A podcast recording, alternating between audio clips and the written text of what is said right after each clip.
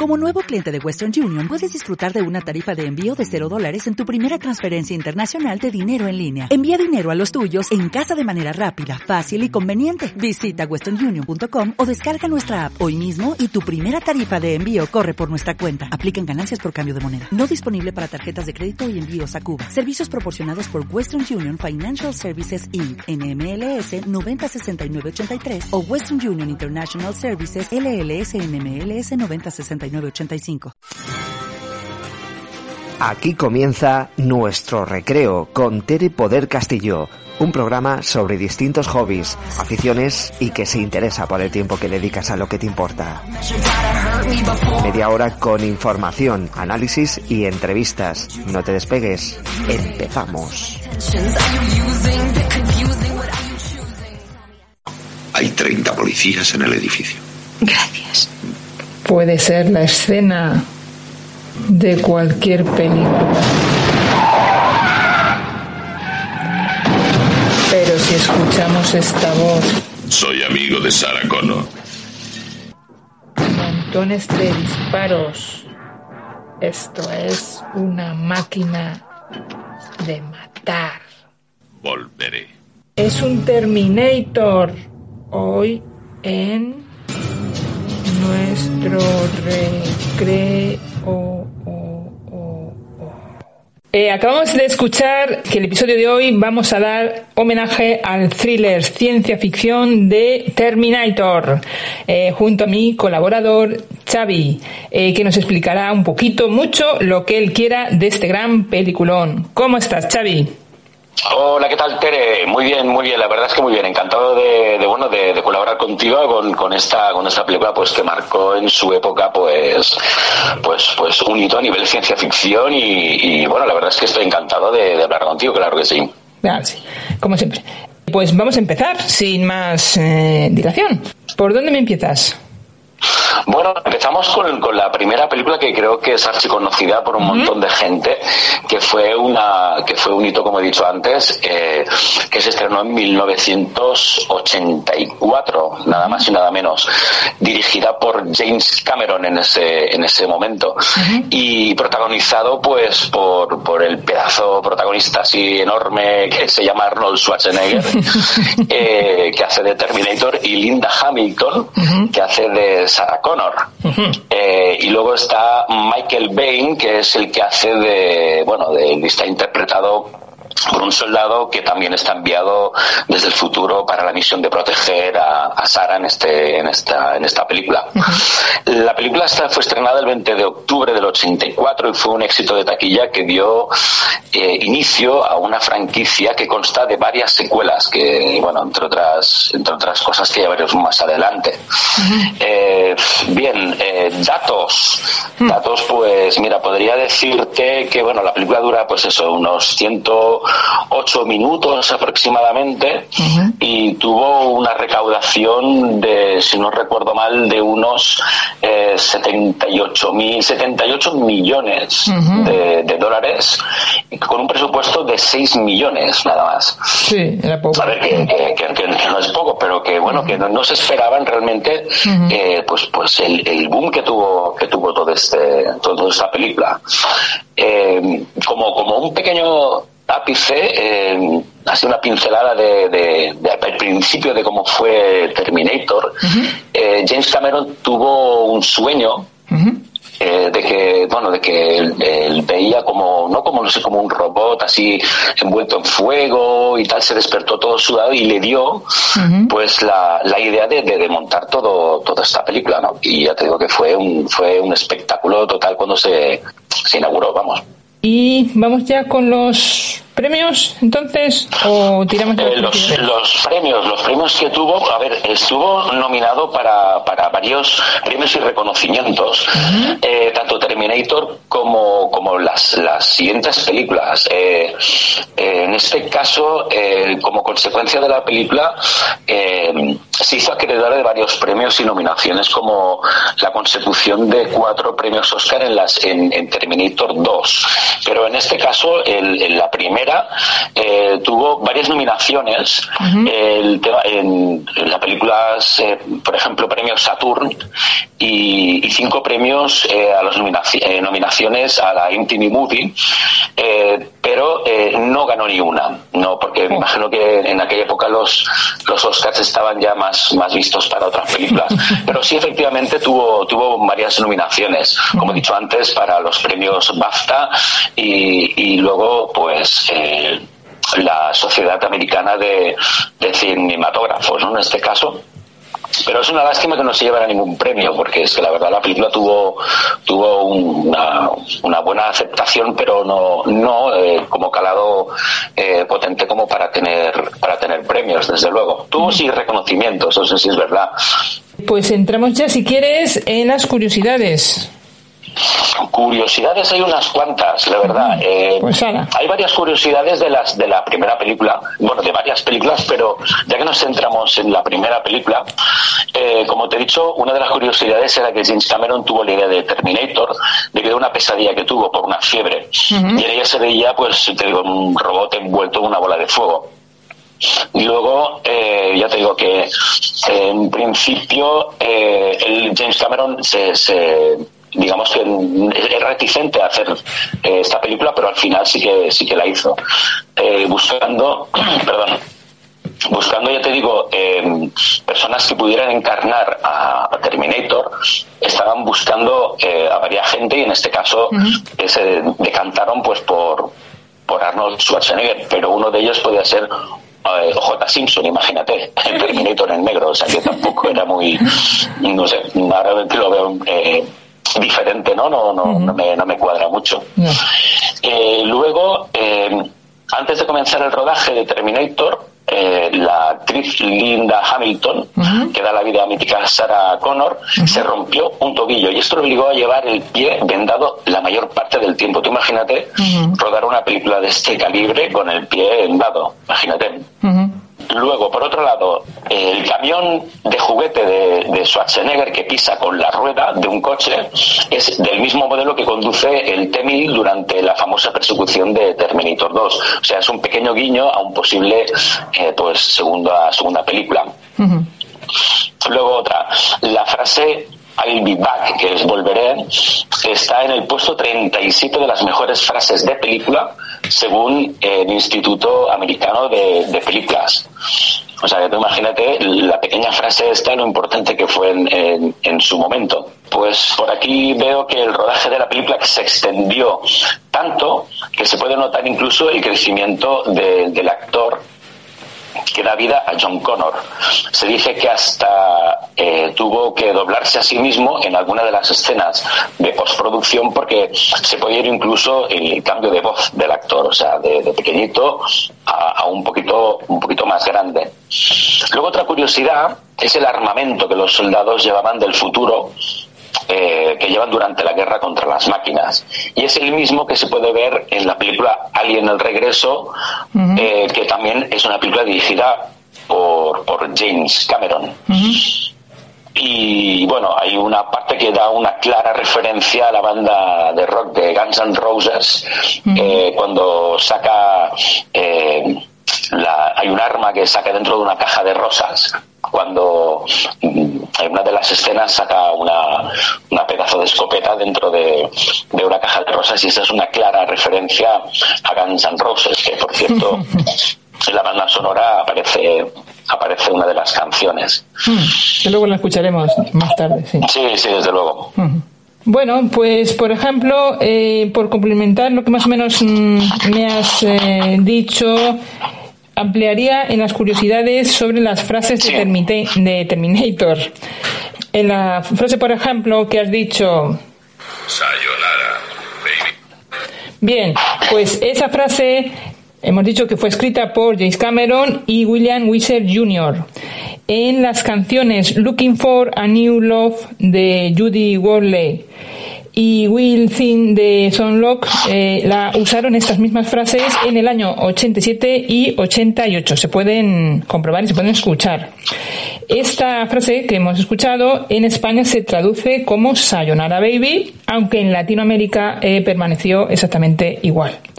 Como bien has dicho, el Instituto Americano de Cine la colocó en el puesto 76 de los 100 eh, en las mejores frases de la historia.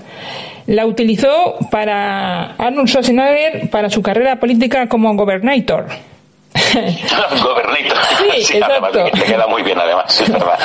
Eh, junto con la expresidenta chilena Michelle, no Obama, por supuesto, sino Sí. Michelle eh, Bachelet. La usó en un acto público junto a esta señora, junto a Arnold Schwarzenegger, estaban los dos. Luego tenemos la otra frase mítica que es eh, volveré. O que no, yo no la sé decir, lo siento. Que no es la de volveré de chiquetete, que No, no. nada- no. nada que ver, Y tampoco ver. es volver con la frente partida. así, tampoco, tampoco. Es justo, es justo la que has dicho de I'll be back o I will be back. Bueno, pues. sí. Exacto. Además que esta, esta frase se, se, se escucha en, en casi todas las películas que aparece Schwarzenegger después, en la saga me refiero. Se repite, se repite mucho. Y, y una, hay un pequeño ápice de que hay una, en la, en la segunda parte, Schwarzenegger no sé si cobró, si no recuerdo mal, eh, no sé, una burrada de dinero por cada palabra que decía, porque además su diálogo es muy, muy corto. Sí. Y, y, y por el diálogo se llevó un, un dineral y precisamente aparece de estas de estas frases que, que dices, madre mía, por, por cada frase que decía, no sé si se llevaran 175 mil o 180 mil dólares por palabras, imagínate. Sí. Es que eh, yo tengo por aquí que solamente eh, dijo 16 frases o sea, en toda la película. Imagínate, ya no, no, sí, es, es- es una auténtica locura, eh, sí, sí. Y como bien has dicho, la incorporó en otras películas suyas como The Running Man, El último gran héroe o Comando. Se dice que hubo conflictos entre el director, de esta, con esta frase, eh, hubo conflictos entre el director y el actor, porque el actor decía que, mm, bueno, pues que no era una opción de que un cyborg, un, un Terminator dijera, eh, ay, ay, que a mí me suena eso más a Steve Urkel, he sido yo. Sí, sí. Entonces el director le dijo, eh, sí, era de la, de la opinión que decía, sí, sí, tiene que decir la versión más corta, la versión más coloquial, eh, porque em, se debe de introducir el cibor con los humanoides y que ellos no, no, mm, no vean que es un cibor, ¿no? Para introducirse mejor. Sin embargo, el actor, pues eh, ya te digo que decía que una cosa mm, de una máquina, pues que era ridículo, pero bueno, al final, ¿qué pasó? Pues eh, el director eh, le dijo, eh, lo que tenemos que hacer es hagámoslo simple, yo no te digo cómo actuar y tú, pues no me dices lo que escriba. Ah, Así de claro. Ah, Exacto, bueno, pero al, al menos creo que llegaron a un acuerdo, porque si no la película no hubiera llegado a ningún sitio, desde luego. Eh, a lo que Arnold dijo, aunque yo creo que también pensó, Tranqui. Capullo. Bueno, al final no sabemos si hubo más discusión o no, pero se quedó así. Hay una banda, eh, en 1991, la banda Arnie and the Terminator, ¿sí? que, No la, te- no la tenía registrada esa, esa banda. que sacó una eh, canción famosa y adivina cómo se llamaba la canción. Mm, eh, pasa palabra. I'll be back. bueno, Original, creo- desde luego. Yo creo que ya no tuvieron más, pero bueno, los pobrecitos por menos lo Sí. intentaron. Bueno, vamos a ver. Arnold, como hemos dicho, no quería hacer de villano. ¿Por qué? Pues yo te lo explico, no hay ningún problema. Eh, porque decía que era malo hacer de malo era malo. Mucha redundancia. el, papel le queda bastante bien, pero bueno, no quería hacer de malo, no, pero Como hemos dicho, bueno, pues las pocas frases que tenía, pero eh, con, su musculatura y tal, era el candidato perfecto para hacer de malote, o sea, es así. no, sí, sí, desde luego, la altura que tenía y lo fornido que estaba el, el hombre, pues sinceramente, bueno, y luego no sé si antes de esa película o de una de las sagas había hecho alguna otra película que no tiene nada que ver con, hmm. Terminator, no, sé, porque la carrera discográfica y discográfica, perdón, cinematográfica de este hombre incluso hace de, de, poli de guardería o algo por el estilo que vamos nada que ver con Terminator, desde luego. Sí, estaba, estaba rodando de, de Conan y, demás, o sea que estaba ya ahí musculado el hombre. estaba, sí, el tío está fornido. Sí, sí estaba ahí y lo sigue, lo sigue. Bueno, ¿Qué, ¿Qué, tal si hacemos, eh, escuchamos, como lo hemos nombrado ya eh, más de una vez, la canción de los Guns N' Roses, cuyo título You Call Be Mine, eh, que sale en Terminator 2, pero es una canción, la verdad, no sé si te gustará a ti, pero a mí me encanta. No, a mí me encanta, me encanta, por supuesto que sí. Y continuamos pues con más curiosidades, con música, con premios, con la saga, con la influencia en el mundo audiovisual y demás. Venga, vamos a escuchar. Vamos allá.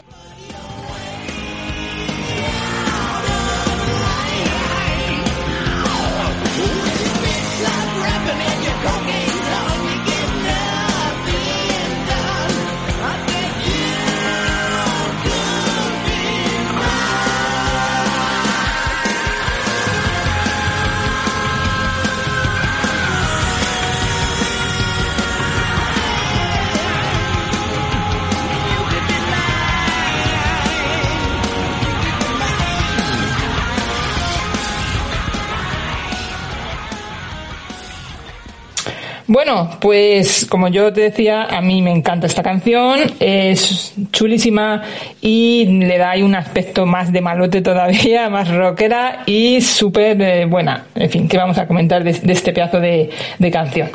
Eh, seguíamos, sí, me encanta, me encanta. ¿Verdad sí? Entonces, eh, seguíamos diciendo que seguíamos con las curiosidades. ¿Tienes alguna más curiosidad por ahí o sigo yo? Eh, bueno, la verdad es que la curiosidad de la primera película, eh, pues la verdad es que hay unas cuantas, pero bueno, las que te he comentado, si acaso. Eh, pero bueno, en un momento, haciendo un pequeño guiño a las otras partes, hay unas curiosidades de, la, de la segunda parte, que es la de juicio final eh, que bueno que puede ser un poquito pues pues también bueno eh, interesante no eh, una, una de ellas era eh, tú sabes que hay un hay uno que, que hace de malote en la segunda parte que es como un Terminator líquido. Sí. Vale, pues este señor eh, tuvo que eh, aprender incluso a, correr sin respirar. Tú recuerdas que hay una escena que eh, sale corriendo detrás de John Connor que va con una moto pequeñita por un parking y él sale corriendo y, si tú te fijas en esa escena ves como, como que dices, madre mía, si, si no respira.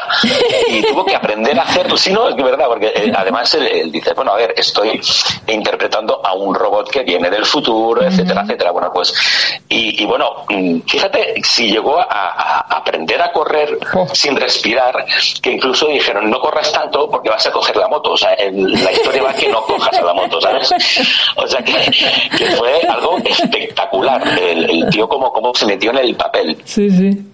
Luego, por otro lado, Sarah Connor, en esta, en esta película, eh, tuvo que aprender eh, técnicas de, lucha cuerpo a cuerpo y fue tan tan fuerte, estuvo sometida a, digamos este entrenamiento físico que mm, perdió creo que unos 5 unos 6 kilos, o sea, estamos hablando de de Linda Hamilton, que es, ya de por sí es, es una pequeñita. Pues aprendió judo, karate, manejo de armas, cómo abrir y cerrar cerraduras con una ganzúa, entre otras cosas, tú imagínate.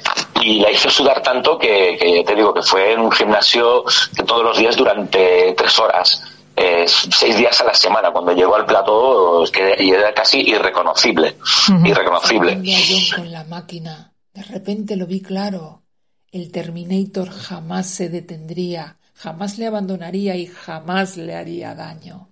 Ni le gritaría o se emborracharía y le pegaría ni diría que está demasiado ocupado para pasar un rato con él. Siempre estaría allí y moriría para protegerle de todos los posibles padres que vinieron y se fueron año tras año. Aquella cosa era el único que daba la talla. En un mundo enloquecido era la opción más sensata. Decirte, eh, pues, eh, no sé, en la, en la segunda parte hay una pesadilla nuclear en el cual eh, los efectos especiales que, que hay una parte en que, en que Sarah Connor, Linda Hamilton en este caso, está pues soñando, ¿no? O teniendo una pesadilla en este caso de cómo puede ser una explosión nuclear. Y lo recrearon también lo de los efectos especiales, que incluso eh, los militares del Pentágono dijeron, eh, hombre, si es que hubiera, Dios no lo quiera, ¿no? Un, un hecatombe nuclear, eh, lo habéis recreado tan tan bien que es que mm, podía ser perfectamente tal y como sale en la película. O sea, se involucraron muy muchísimo eh, en todo lo que es el tema este de, de, de, de, cómo acabó pues haciendo una, una escena de, de una película. Así es que bueno, y luego la evolución digital que tuvo la película, o sea que en Terminator 2 eh, fue, no fue la primera película en usar efectos digitales, eso sí, pero fue un empujón definitivo al género. Y, y se utilizaron, eh, bueno, un montón de técnicas, eh, modelos en 3D que dotaban de movimiento, a, a bueno, a, a, incluso, pues, ya te digo, los instrumentos que utilizaban eh, como, como los decorados para, para que utilizando la técnica esta pues quedara pues pues futurista no en este caso. Si quieres yo continúo por ejemplo con la sí. con la primera en lo de la guía telefónica eso que vemos, esa escena tan interesante, que viene ahí el Terminator, coge una guía telefónica y encuentra la dirección de mmm. Paquito Chocolate. Vamos a ver. Vale. Pues entonces vamos a ver qué ocurre ahí. Porque empieza a mirar la guía y si vemos la escena, la paramos, es el 1823. Pero en la primera escena donde va la primera Sarah Connor, es el 14.239. eh, ¿Cómo llegó ese hombre a casa? Eh, ¡Encana! ¡Encana! ¡La empanadilla! No entiendo, no sé qué pasó ahí. A ver, las aproximaciones cero, no, no coincide ni un número. ¿Qué ocurrió? Bueno, eh, esperemos que, eh, claro, al final llegó, pero no sabemos cómo. Eh, también tenemos que Arnold estuvo varias semanas con los ojos vendados para aprender a armar y desarmar las, las, armas con que iba a, utilizar. Pero vamos a hablar de los intermitentes, no de los coches, de los ojos. Eh, ¿Por qué tiene un ojo rojo a veces sí y otra vez no? ¿Por qué ocurre eso? ¿Eh? es que no lo sabemos. Luego tenemos Sara, por ejemplo, eh, nuestra linda Hamilton, eh, llama a la policía eh, en ese bar con un letrero ahí, claro, hace referencia a la empresa Fit Noir. bueno, pues a ver, policía, me están persiguiendo, o hay un Terminator que me está persiguiendo, patatín, patatán. Entonces ahí, ¿qué pasa? Que está tan iluminado, ese letrero está tan bien hecho que hubo gente personas, eh, pecadores de la pradina, que quisieron, sí, sí, que quisieron pagar por entrar en ese club. no sabemos bien si es que era uno de colores diferentes, lo que querían, o qué, pero habían tomado alguna agua misteriosa. Pero... saber lo que subiera que se habían tomado. pero dijeron, eh, ¿a dónde vais vosotros? Eh? Bueno, también tenemos eh, uno, dos, uno, dos, Charlie 1, Charlie 2, Charlie 1, SS, 1. Bien, los coches de policía, si no se me ha entendido bien. los, sí, sí, entendido, sí. los coches de policía que tenemos tienen la frase generalmente allí de cuidar y proteger. Bueno, en la película eh, lo cambian por dedicados a servir. Genial. Eh, todos ellos llevan, eh, pero llevan el, el mismo número, el 1874 tanto eh, el Terminator como los buenos policías. Fueran del distrito que fuera y de la comisaría que fuera. Eh, vamos a ver, ¿nos han tomado tontos o qué? Sí, sí. señora, por favor, un poquito de detalle, ¿no? en fin, eh, tenemos también una niebla. No estoy hablan- hablando del perro de Heidi, cuidadito. De Heidi, no. No, Sí, no me acordaba es, del nombre. es- una niebla. niebla eh, de una fábrica cercana de una fumigación de moscas de la fruta. Bien, decidieron aprovecharla y oye tú, eh, ¿qué más barato? Pues lo ponemos, ya está. El perro, porque ahora sí vamos a hablar de perros. El perro, tú no sé si has visto el perro pastor alemán que aparece con Sara en, en su coche ahí en la última escena. Sí, correcto. Que además eh, los perros los llevan en esta película para porque detectan a los Terminator, se ponen a ladrar, bueno, en fin, a nivel protección, sí es cierto. Bien, pues este pastor alemán, el director puede decir, es mi tesoro, es mi perro. Sí, Era exacto. perro de los tras. Puede decirlo porque es su perro. ¡Ostras! ¡Qué sí, puede decirlo claramente. El sonido de la música que tenemos de titón tinto tin, titón tinto tan, Ah, o, sí. o algo parecido decirlo. Sí. Eh, esa, esa percusión principal pretende imitar a los latidos de un corazón metálico. Es de Brad eh, Fiedel, que le salió por accidente, como todo en esta vida, en un compás irregular, gustó y dijeron, aceptado. Luego tenemos cuando escanea el Terminator, que hay una serie de letras y números ahí en rojo, ahí... Correcto, sí que es cuando él visiona un poco lo que ve, pues a través dice, sí, verdad, me gustas, no me gustas, no eres de mi talla, eh, hay más dado. Bien, pues esto es de una computadora de los años 80, Apple II.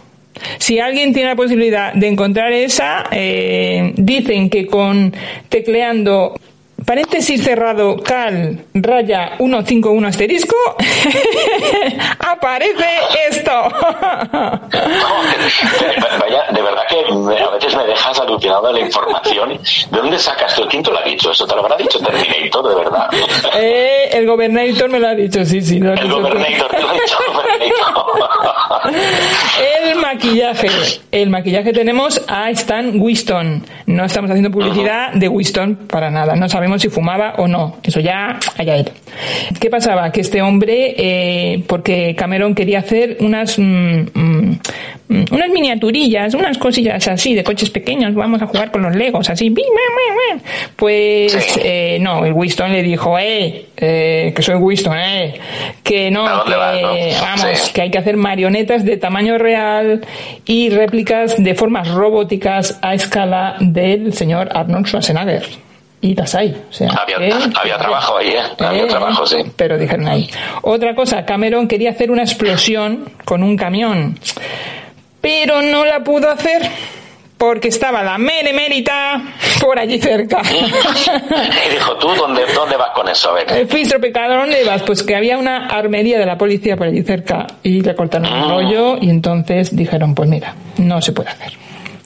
Bueno, yo tengo por aquí además eh, dos escenas eliminadas. Eh, una que eh, la Sarah O'Connor eh, quiere destruir los laboratorios, pero Kyle se lo impide porque es muy arriesgado.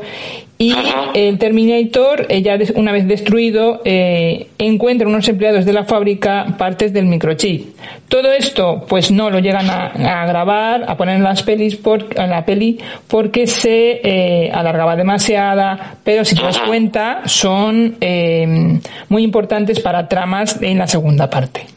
O sea que por ahí, genial. La demanda que sí existe por plagio a James Cameron. El señor eh, Harley Edison con su programa Rumbo a lo desconocido en dos episodios es Guerrero Apocalíptico y El demonio de la mano de cristal. Bueno, eh, tanto en un, en un episodio como en otro nos hablan de soldados enviados a, eh, al pasado que lo cuentan a la policía, que los persiguen, que la, que la policía no les creen, que vienen, ya te digo, eh, tanto uno como otro, eh, perseguidos por alienígenas humanoides y que se dan cuenta que son la clave o la esperanza de la raza humana. Si te soy sincera, a mí todo esto me suena a Terminator, sinceramente. Sí, bastante, la verdad. Sí. Bueno, pues entonces este señor, pues, eh, hacen el juicio, eh, lo pierde James Cameron y bueno, pues con un arreglo monetario eh, que no sería corto y además unos eh, los créditos finales eh, donde se le da eh, los agradecimientos a este señor, pues se arregla este este problema o este este plagio. que aunque eh, el director sigue diciendo que, que, no, que fue por lo que has comentado tú, por esa fiebre que tuvo y demás, y que, no, que no fue. Pero bueno. Bueno, pues vamos ya, si quieres, con la saga y el orden cronológico. Mira, pues yo tengo por aquí, pues sobre, ¿sabes qué pasa con esta, con esta, con esta saga de, películas que al haber tantos saltos en el tiempo y mm. reajustes en la línea temporal de, que claro, eh, pues se pone un poco a ver por, por dónde empiezo, ¿no? Se hace un poco difícil de verlas por orden correcto. Entonces, eh, la primera, evidentemente, va a ser eh, Terminator, la primera parte, la de 1984. luego está El juicio final, Terminator 2, que se hizo en 1991, y esta sí, se llevó premios, ¿ves? No la primera tuvo reconocimientos, ah. pero esta llevó cuatro Oscars, o sea, ya empieza a ser la cosa mm, seria. Luego fue La rebelión de las máquinas, que eso fue en el 2003. Eh, luego sale la siguiente parte, que es eh, Terminator 4, que es Salvación, que en el 2009, quiero recordar. Y luego está Terminator 5, la quinta parte, que es Genesis, que se hizo en el 2015.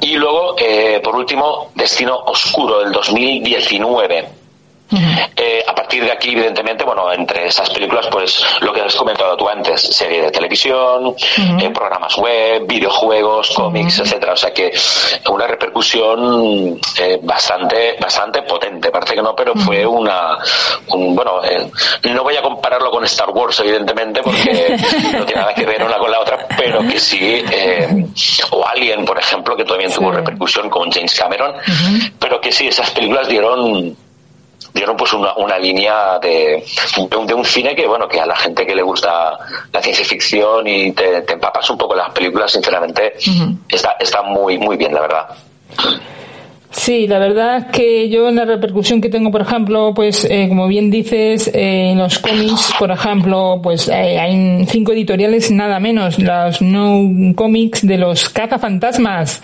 Dark Horse de Hellboy, La Máscara, en Malibu Comics de Mortal Kombat y Men in Black, Dynamite Entertainment de Robocop y Marvel Comics. Todos ellos, pues como siempre, la guerra entre máquinas humanos, luchar para impedir que Skynet use pues, sus armas para eh, destrucción masiva. Pero lo que vamos a destacar sobre todo es que los cyborg eh, asesinos de Skynet y el hijo de Krypton, eh, Superman. Superman contra Terminator. A ver qué pasa. Eh. A ver qué pasa. y, y como me han dicho, y algún pequeño encuentro con Robocop. El pobre de secundario, no lo sé, no sé. No sé, no sé, vamos a dejarlo ahí en interrogante, a ver.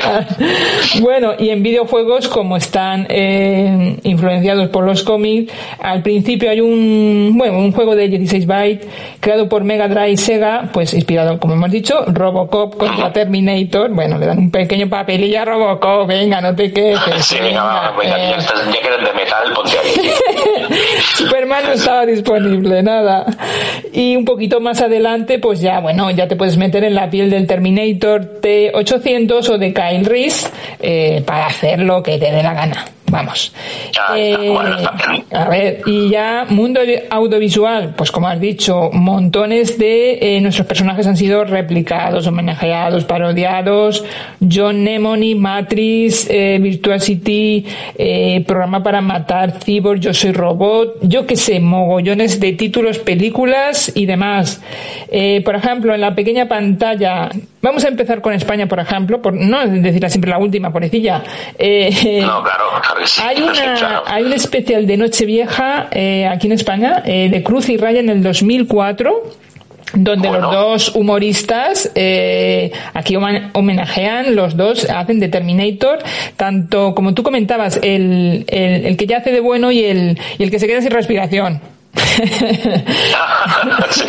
Entonces hay los dos, pues con sus personajes de, eh, de televisión, de la primera mm, cadena de televisión, sus presentadores, actores, en fin, cantantes. Tenemos a David Bisbal, Cuéntame, todos ellos metidos en los con, ya te digo, con camuflaje aquí de los Terminator. O sea, muy guay, muy, muy como siempre, eh, únicos.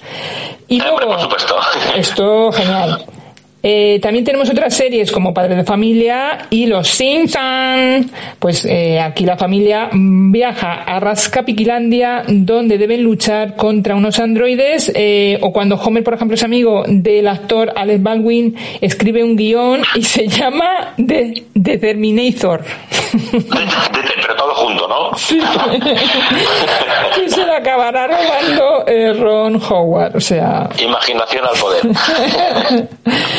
Eh, no sé si tendrás tú alguna cosilla más. No, en un principio, a ver, eh, estaba, estaba ahora pensando un poco, volviendo a la, a la, a la película de la segunda parte de, de Terminator, eh, que hay una, hay una escena, hablando de, de, escenas que decíamos antes, eso de necesito tu ropa, tus botas y tu moto, Sí. ¿vale? bueno, pues eso sale en, en una, digamos, en una, la escena se hace en, en un bar. Sí. Eh, bueno, pues mientras estaba rodando esa película, que, que bueno, esa escena en la cual aparece eh, Schwarzenegger ahí, pues que es un par de moteros, Sí. parece ser que hacia, al lado mismo había cerca, se estaba produciendo una detención de una banda que se estaban dando de cazos directamente y James Cameron aprovechó el tema y dijo, ¿sabes qué te digo? Vamos a poner la escena aquí para hacerla más realista. ¿sabes? Y, y yo te digo, no sé, o sea, es un poco pues, pues llevar trozos de la vida cotidiana a, a una película, ¿no? A, un- a una escena. Y bueno, no sé, en definitiva es eso, o sea, lo que decías tú antes, ¿no? Buscar, eh, pues eso, situaciones cotidianas del, de- del día a día, pues para, para ambientarlo dentro de lo que es, dentro de lo que es la película, ¿sabes? Sí, es, es que es fantástica, la verdad. Eh, No, no, es, es fantástico, es, es algo impresionante. Eres un robot, no lo olvides. Un robot. Venga, ¿todos preparidos? Ok. Vamos, claqueta. Acción.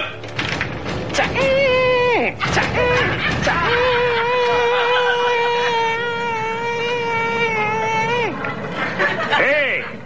¡Tú! Necesito tu ropa, tu bota y tu motocicleta. Ahora. ¿Y no quieres el coche? ¿O es que no tienes coche? Mi carro me lo robaron. Bueno, Xavi, pues yo creo que ya no nos queda más tiempo. Nada más que terminar con la banda sonora. Eh, titón, tin, totín. de esta gran película. Eh, sin antes, por supuesto, darte las gracias por tu, por tu colaboración, Xavi, que ha sido fantástico. Este no lo hubiera podido hacer sin ti. Muchas gracias, Xavi. Muchas gracias a ti, Tere, como por supuesto estoy aquí para lo que haga falta y como diría nuestro amigo Schwarzenegger, sayonara, baby. Pues genial. Y a vosotros, mis oyentes, eh, después del titón tintotín, con eso terminamos este episodio. Hasta la semana que viene, deciros que me contéis con vuestros hobbies y pasiones. Ya sabéis, en mi correo electrónico, telepodcast8 arroba gmail.com o en mi página de Facebook, Telepoder Castillo.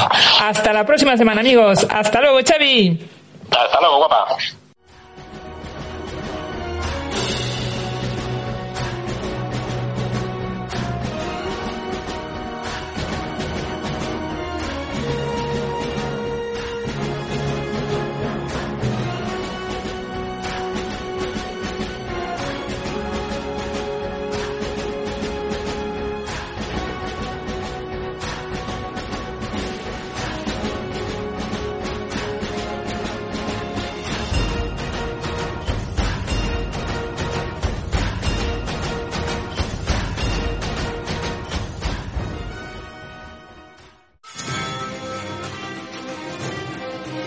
Escuchado Nuestro Recreo. Dirige y presenta Tere Poder Castillo. Hasta el próximo podcast.